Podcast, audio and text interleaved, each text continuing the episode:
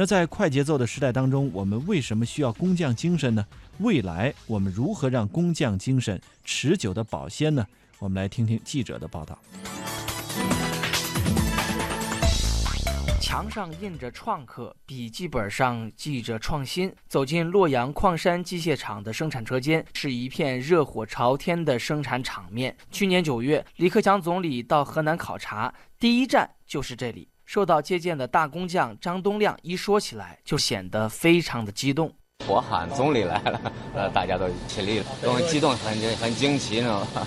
张东亮是这家企业的大工匠，而大工匠是这家企业授予工人的最高技术等级。张东亮当时告诉总理，目前像他这样的工人创客群共有二十二个，对企业转型效果明显。李克强总理亲切地告诉他，一个国有的传统老企业跟上了时代潮流，实际上也是企业本身升级了。张东亮回忆说。他说的最多的两句就是一个是互联网，一个是创客，传达了全新的一种理念。张东亮清晰地记得，总理强调说，重大装备企业也要推动大众创业、万众创新，要创出成果效益品牌，也要创新机制和分配模式。而在张东亮和很多工友看来，创新本身就是工匠精神的一种体现，也才会让企业的产品在市场上。更有竞争力，创新工作方法让我们的产品走得更远。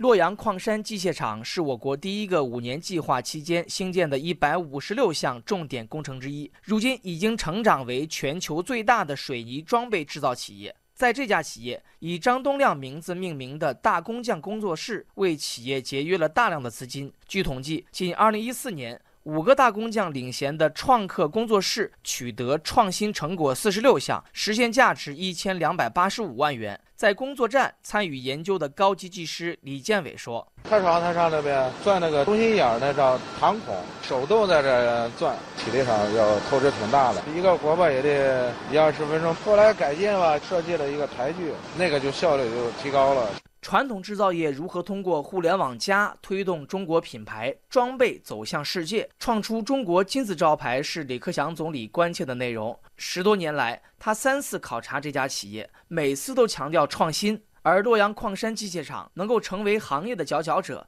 靠的就是工匠精神。在河南，还有一家近六十年的国有企业，依靠着工匠精神，打赢了一场生存保卫战。去年我们完成了是总产量三百八十万吨。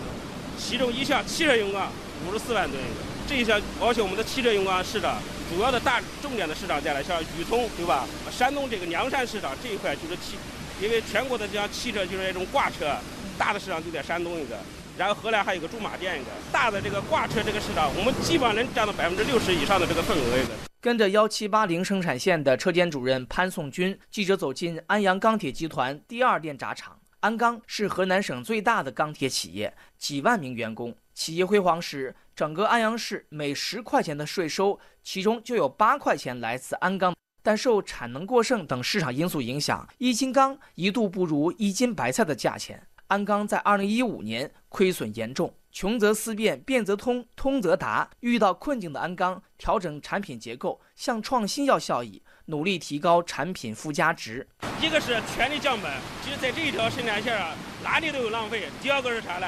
产品升级，就是优化产品结构。你像比如说以前我们这打这一吨钢，原先是卖三千，这一吨钢最少得卖四千五。鞍钢已经走这种改革这个升级了，你知道吗？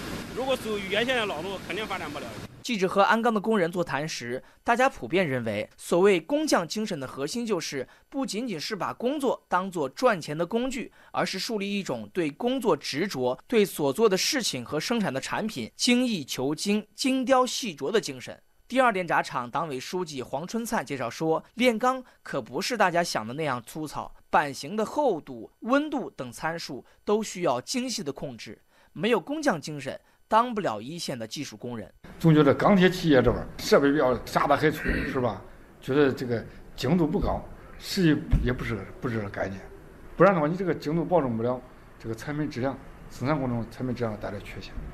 也有工人在琢磨，中国制造和日本、德国这些制造业强国究竟差距在哪里？二电闸厂二车间的支部书记陈金旺深有感触，他随手掏出一把多功能的瑞士折叠刀，说：“类似这样的刀啊，在欧洲买都是最优元一百多，你要在中国这样的小刀三块钱，但你不耐用，这个用了十年了，他不换，你这个别人刮了他都不换。这就是人家做的就是工匠精，咱也是学向人家学习，咱也得研究这个工匠精神。可以从瑞士制表匠的例子上一窥究竟。瑞士制表商对每一个零件、每一道工序、每一块手表都精心打磨、专心雕琢，他们用心制造产品的态度，就是工匠精神的思维和理念。在工匠们的眼里，只有对质量的精益求精，没有其他。正是凭着这种凝神专一的工匠精神，瑞士手表才得以畅销世界。陈金旺说：“鞍钢人就要坚守精细严实的工匠精神，才能走出困境，找到出路。这不仅仅是生存所需，也是参与国际竞争的力量所在。包括我们轧钢一样，原来只能轧普通钢，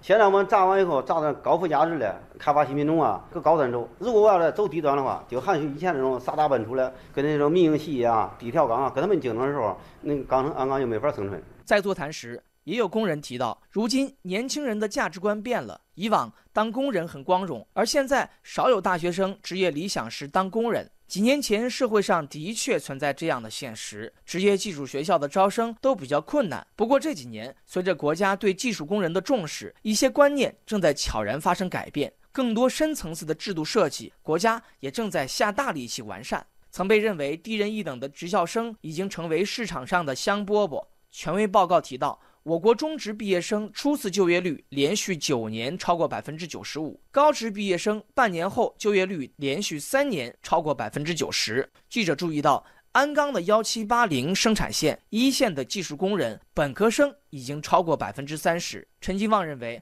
不管干啥，都要把工作做到极致。就每个人把自己的精力都发挥到极致的时候，自己主动去加压，你才能生存了。